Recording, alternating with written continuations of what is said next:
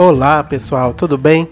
Demorou, mas saiu mais um episódio do podcast PC. E nesse episódio irei continuar falando um pouco mais sobre a terapia cognitivo-comportamental. Para quem está chegando agora, recomendo ouvir o primeiro episódio que conta um pouco sobre o que é a TCC e sua história, para você não ficar sem entender esse segundo episódio, tudo bem? Bom, vamos lá. Como vocês já devem ter visto no título do podcast, resolvi explicar os 10 princípios que fazem parte da terapia cognitivo-comportamental e que todo terapeuta que usa essa abordagem precisa compreender para que sua intervenção seja eficiente. Embora a psicoterapia deva se adequar a cada paciente, esses princípios devem ser compreendidos e adaptados para cada situação, pois são eles que determinam o caminho que o terapeuta percorre durante o processo. Mas vamos lá, começar a comentar sobre eles. O primeiro princípio da TCC diz respeito à formulação e desenvolvimento contínuo dos problemas do paciente, ou seja, o terapeuta irá formular uma conceituação guardem essa palavra, é muito importante, sobre o modo de pensar e se comportar do paciente. O terapeuta vai identificar os pensamentos atuais que contribuem para o problema e os comportamentos disfuncionais que se originam desses pensamentos. Logo depois, o terapeuta tenta identificar fatores, sejam eles externos ou internos, que contribuem para que o paciente permaneça com os sintomas. Em terceiro lugar, o terapeuta pode construir hipóteses sobre as situações problema e as formas que o paciente interpreta essas situações que contribuem para seu estado. Essa formulação vai sendo aprimorada durante toda a terapia e também será mostrada ao paciente para que ele confirme ou não o que está sendo construído. Afinal, é a sua história que está sendo sendo elaborada.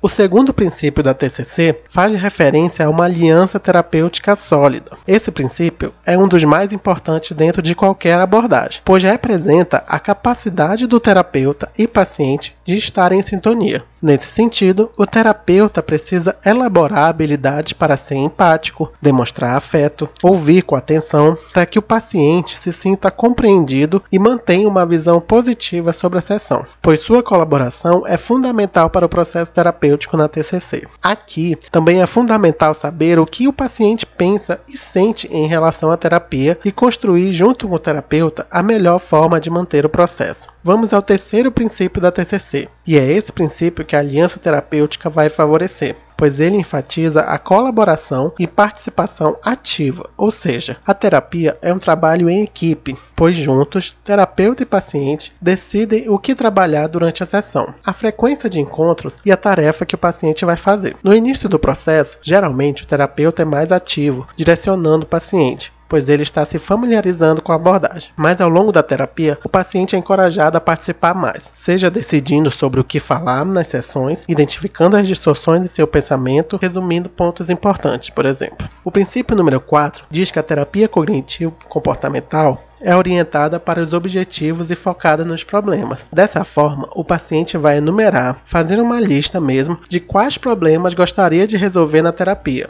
e, junto ao terapeuta, vai estabelecer objetivos específicos. Assim, terapeuta e paciente podem compartilhar o um melhor entendimento sobre o caminho a ser percorrido durante a psicoterapia. Lembrando que isso não é definitivo.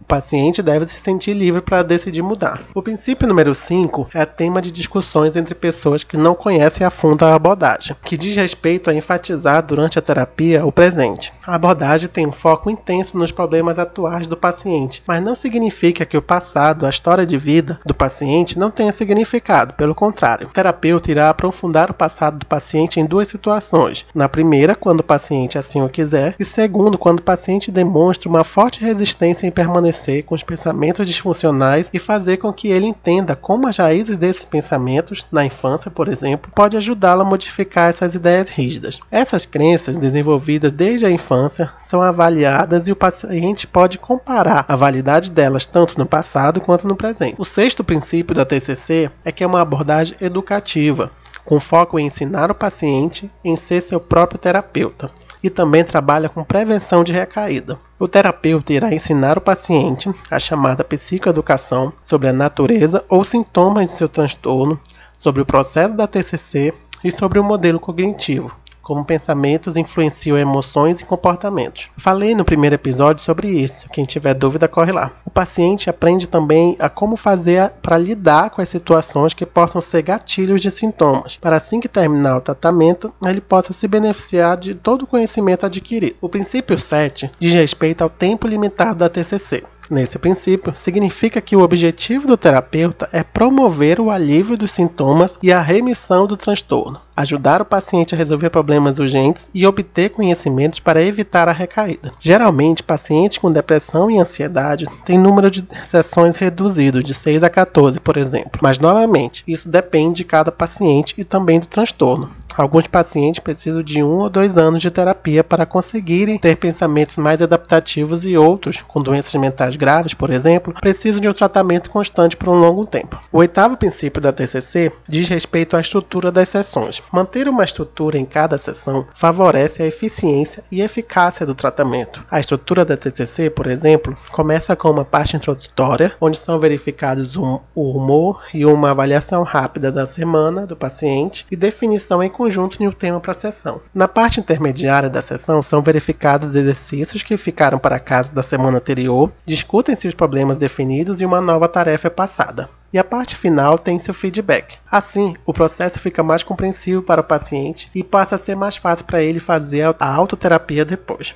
No princípio 9, o paciente vai aprender a identificar, avaliar e responder aos seus pensamentos e crenças disfuncionais de forma mais adaptativa. Junto ao terapeuta, de forma colaborativa, o paciente aprende a adotar uma nova visão mais realista e adaptativa sobre seus pensamentos, o que leva a se sentir melhor emocionalmente, feito através de um processo chamado de descoberta guiada através de questionamento socrático. Além disso, o terapeuta elabora experiências, os chamados experimentos comportamentais, para que o próprio paciente paciente teste seus pensamentos disfuncionais. Assim, juntos, paciente e terapeuta descobrem a validade ou não desses pensamentos que causam sofrimento psíquico. E finalmente, mas não menos importante, o décimo princípio da TCC fala exatamente do uso de uma variedade de técnicas para adaptar pensamentos, humor e comportamentos. Técnicas comportamentais e de solução de problemas são fundamentais, mas o terapeuta vai escolher a técnica que melhor se adapta à conceituação que ele e o paciente elaboraram durante o processo e pelos objetivos objetivos escolhidos. Lembrando sempre de manter uma relação terapêutica fortalecida. O paciente deve entender e aceitar a técnica que está sendo utilizada para ele mesmo se apropriar dela e utilizar em sua vida fora da terapia.